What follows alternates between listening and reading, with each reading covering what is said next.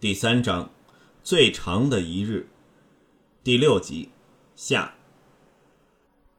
随后，急救人员赶到，替周祥光清洗和包扎，而阿武就陪伴他上救护车，一同到达玛丽医院，完成了这一幕。组长，你何时确认周祥光就是用来调包的替身呢？李峰或者钟华胜也有可能吧？小明问道：“跟顺嫂他们聊过后，就确认了八九成。那时候便知道了。首先，李峰年纪太大，不适合用作调包，而且医生说他伤到眼睛，那应该是真正的意外受伤。”关振铎举起右手手指，余下的是钟华胜和周祥光，两人都有嫌疑。但钟华胜的机会较小，因为他身上有纹身，一旦掉包便很容易被第三者发现。周祥光最可疑，一来他在嘉贤街工作的日子最短，二来他在市集的举止奇怪，完全不像一个商人，三来他的眼睛没有受伤。眼睛没受伤不是理由吧？小明插嘴说。医生说他戴上了太阳眼镜，所以才没有被腐蚀液体溅到眼。你错了，冯医生的话反而让我更确定周祥光就是主犯。早两天暴雨后，这几天都天色昏沉，哪需要什么太阳眼镜？小明细心一想，这几天的确没有阳光。伤者被送到医院。同时间，石本天也因为额撑腹痛到达。接下来就是那场逃走的戏了。关振铎回头往急诊室的方向望了望，说：“伤势不及李峰或钟华胜严重的周祥光，在分流检查后会排在他们之后接受治疗。而事实上，因为伤者太多，急诊室处于混乱的状态。”周祥光就容易避过耳目，离开本来的位置，进行调包轨迹。刚才已经说过，石本天、石永康和长发男如何在二楼洗手间进行计划。同时间，阿武应该扶着周祥光在附近守候，可能在三楼的洗手间，或者二楼的杂物房吧。两个成教人员一走，长发男就回到二楼洗手间接走石本天。跟他一起到周祥光所在的地点调包，让石本天换上周祥光身上的衣服。不，不是衣服。周祥光被腐蚀液体所伤，衣服早脱光了。他那时应该只穿着袍子，或是裸着上身吧。要调包，就要再执行之前做过的步骤一次，用枪水毁掉石本天的容貌和双手。小明倒抽一口凉气，组组长，你说石本天为了逃跑，连自己都要忍受剧痛，淋腐蚀液体。对呀，如果不这样做，没可能瞒过医护人员的。关振铎保持着淡然的语气，就像对这极端的做法毫不讶异。石本天毁掉脸孔，用水清洗，再以类似急救人员的手法包扎后。便跟阿武回到本来周祥光等待治疗的位置，而周祥光则换上衣服，大概是连帽的风衣，忍住痛楚跟长发男离开医院。当时医院正因为石本天月下而大乱，他们要进行这个步骤相当容易。虽然周祥光包得像个木乃伊，但在医院出现包扎着绷带纱布的出院病人并不稀奇吧？长发男更可以准备好车子，两人可以轻松地离开现场，从容不迫地驾车回去柴湾的巢穴，跟细微三人会合。难怪冯医生说周祥光应急处理不足，原来不是分流站看走眼，而是那个人根本没接受正确的急救治疗啊！小明恍然大悟。石本天的计划到这时都很顺利。但他再聪明，也料不到那个意外。关振铎语带讽刺，又有点无奈地说：“细微他们居然撞车了，还爆发枪战，三人死亡。长发男和阿武知道后应该很焦急，但主持大局的石本天只能待在医院里。更叫他们束手无策的是，阿武甚至无法收到石本天的进一步指示，因为。”黄昏六点前，医院不接受访客。他们大概六神无主，连本来杀掉真正的周祥光的步骤也延后了。杀掉周祥光？阿武表面上是拖鞋摊员工，实际上是监视者，在市集打工是为了令周祥光成为一个不被人怀疑的普通摊贩老板。周祥光知道自己的脸容会毁掉。身份会被人取用，但为了报酬，他只好默默地按计划行事。我想，阿武应该会告诉他，调包之后，石大哥会找黑市医生替他治疗，再让他偷渡到大陆或东南亚生活。不过，阿武才不会真正的这样做。对于这种没利用价值的棋子，用完便自然的丢弃掉，干净利落。所以，组长，你才要阿武说出巢穴地址啊？小明摸着下巴点头道：“纵使周祥光是个微不足道的小人物，但人命就是人命，我也不想他无辜被杀。”组长，你真的是从阿武的步姿认出他是旺角案件的犯人吗？我当然认得，但我不是因为那个原因找出犯人。而是用来验证自己的推理是否正确。在跟冯医生谈过后，因为所有客观证据全指往相同的结论，我几乎肯定周祥光就是石本天，阿武就是枪水弹案的犯人。我需要的只是确认这个推论无误。我在嘉贤街等你开车来时，已想到用这个方法让阿武露马脚。于是买了这顶黑色的棒球帽，再来就是等候一个跟旺角案那胖子步姿相同的人走过。如果那个人出现，他又往六号病房探望周老板，我就能完全确定自己的推理。我倒是没料到阿武竟然瘦了这么多，难怪警方多月来发放资料，人找不到他。关振铎从怀中取出包着透明胶带的帽子。你怎么知道阿武犯案时戴上了帽子呢？他没理由不戴，在光线充足的白天犯案很容易被人看到。如果他连帽子也不戴，附近大厦的居民目击就有可能认出他。我猜，他犯案时大概还披上了外套，甚至可能戴上了口罩，而且。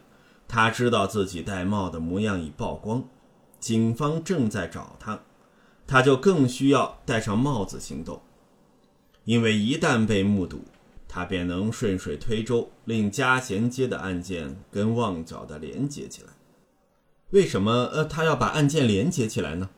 让人以为是模仿犯，不是更好吗？小明奇怪地问。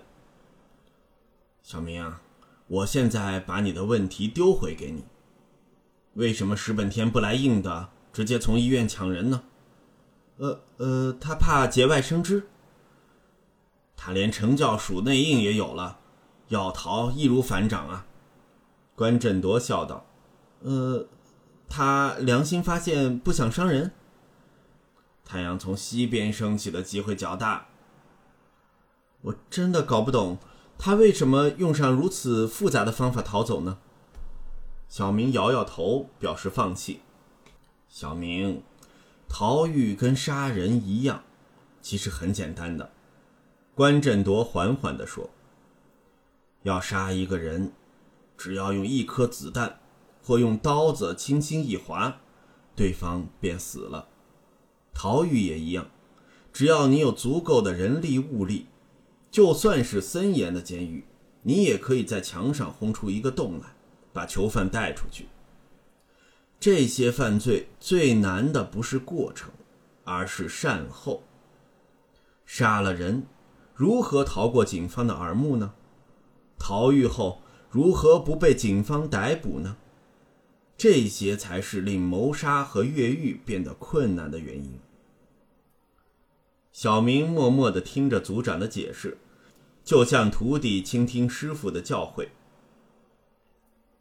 石本天要逃走很容易，但他一逃就要躲在黑暗之中，因为全香港所有人都会知道，这个前头号通缉犯藏匿在我们身边。而警方会锲而不舍地一直搜索，他只是从一个监牢逃到另一间更大的监牢而已。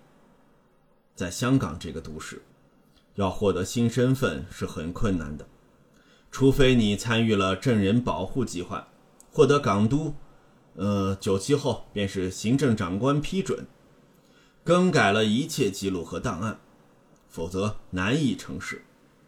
但石本天采用了匪夷所思的做法，他毁掉自己和目标的容貌和指纹，再取代对方。如此一来，他便获得了新生。但他其实只要制造一宗独立事件，譬如叫阿武直接向周祥光泼枪水便可以了。为什么要做一连串伤及数十人的枪水弹案？如果是独立事件，伤者和加害者都会被警方留意，即使成功调包，也有可能在调查中露馅，风险反而更大。意外毁掉容貌和双手的案例几近没有，即使有，警方都会先把事件当作有意图的伤害事件，这就增加了不稳定因素。比较之下，制造一连串装作恶意犯罪的案子才最有利。如此一来。真正的目的让石本天取代身份，便难以察觉。警方也会把周祥光当成芸芸伤者中的一员，而最好的是，万一犯人落网，也不会牵连到石本天，因为每个人都以为犯人只是个愤世嫉俗的神经病。所以，石本天反过来希望警方发现嘉贤街的案子，跟旺角的是由相同犯人所做。他就可以暗度陈仓，而阿武为了在细节上让事件连接起来，便会戴上帽子。小明觉得，关振铎跟石本天跟自己就像不同层次的棋手，他们每一步都在运算、推敲对手的意图策略，而自己不过是见步行步而已。从关振铎的说明。小明渐渐理解早前所见所闻的每个细节，例如关振铎对顺嫂说笑的那句“有没有见过不可疑的熟人”，就是因为知道犯人早混进市集，不会以陌生人的姿态作案。石本天要阿武在嘉贤街作案，而没有选择湾仔或铜锣湾的市集。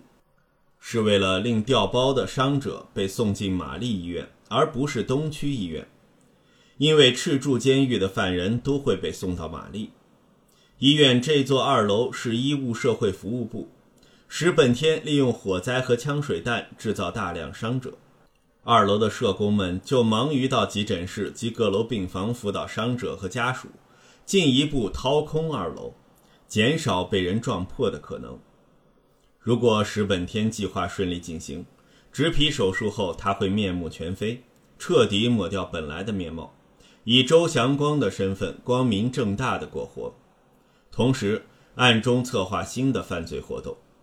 小明预计，石本天应该不会以周老板的身份返回嘉贤街，反正阿武只要向街坊推说老板受伤留家休养便成。之后再出让摊档，销声匿迹便可。最讽刺的是，公立医院甚至会提供善后的整形手术，由政府负责买单。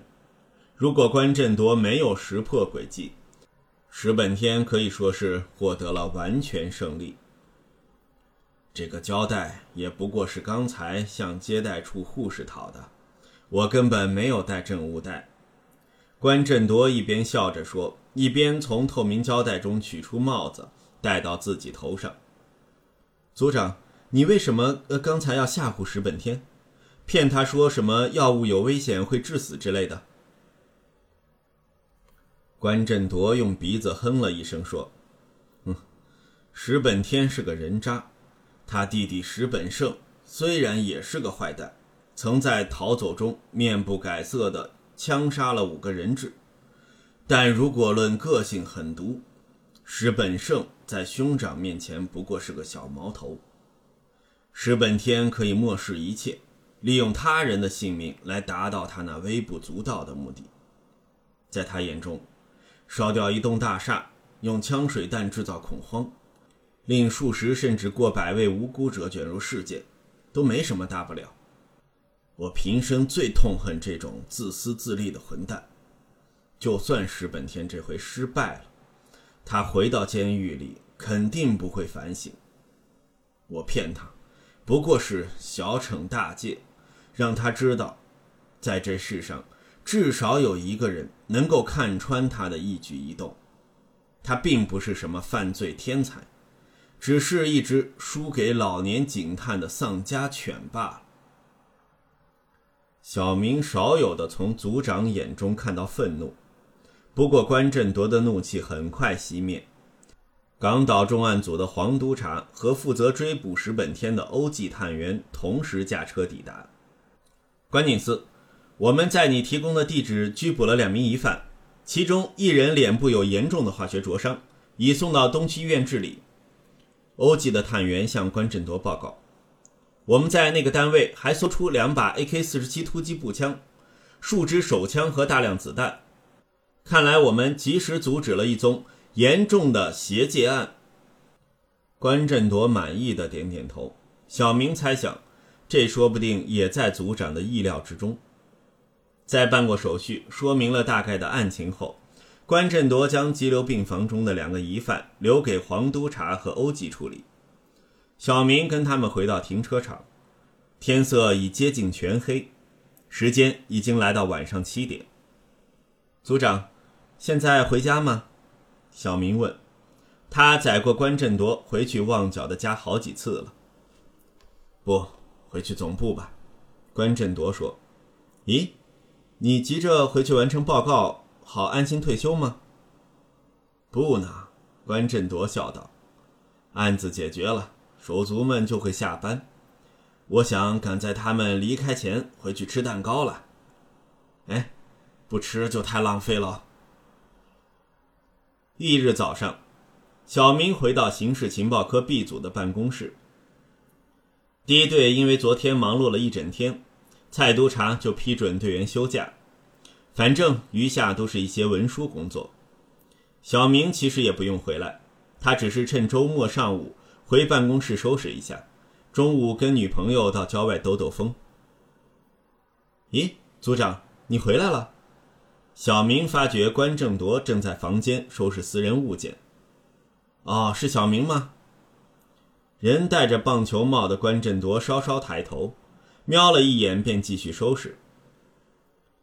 虽然我可以晚几天再收拾，但我想尽早把房间让给小蔡使用，他之后就升级当组长了。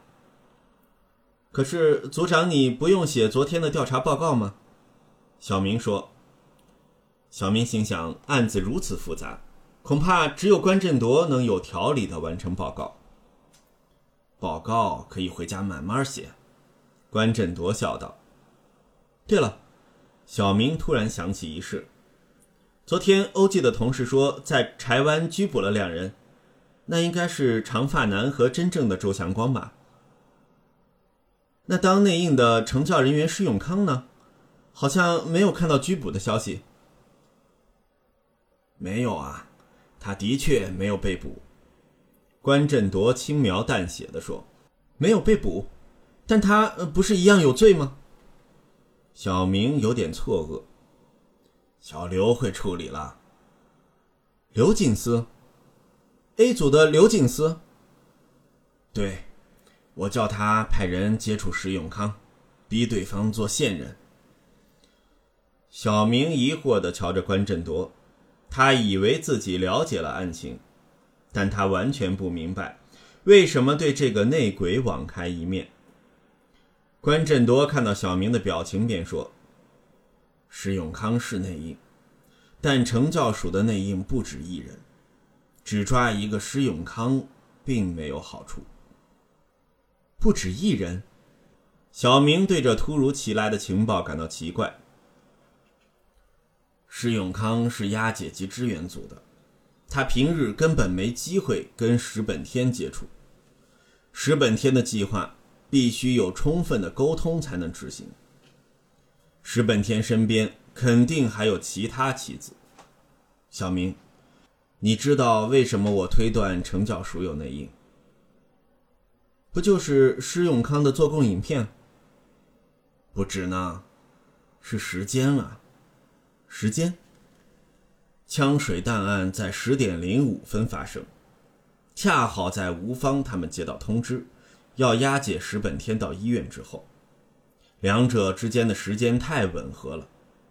监狱方不一定会让石本天送医，送医的时间也不确定，所以内应确定石本天会到医院，就通知阿武行动，好让伤者和石本天在接近的时间到达医院。万一有任何情况，枪水弹案就不会发生，留待将来再执行。反正西环火灾和中区车祸，对石本天来说都是容易再准备的部署，唯独枪水弹案不可以轻率进行。啊，小明在脑海中思考案子的时间联系。事实上，医院二楼洗手间那个修理中的侧格也很可疑。如果没有那一格，石本天的诡计就不能实行。但把侧格伪装成修理中，只要警方一调查，就会发现可疑之处。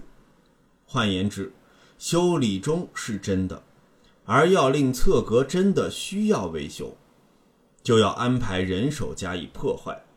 在医院破坏一个侧格可能不难，但如果要确定时间、状况，没有引起怀疑就很困难。所以。医院里必须有内应，在适当时间弄坏厕所后，再通知院方的总务部，好让修理中成为事实。所以医院里也有内应，有医护人员被收买。小明吓了一跳。医院里不只有医护人员的，别忘了在这座也有成教人员驻守。啊。激流病房，我恐怕石本天在这几年间利用口才笼络了一些成教员。关振铎仍是一边收拾一边说：“监狱是一个与世隔绝的天地，成教员很容易跟囚犯建立微妙的联系。在石本天这种恶魔面前，年轻的新丁很容易掉进他的心理圈套，成为他的同党。”石永康可能只是其一，搞不好押解及支援组内还有其他内应。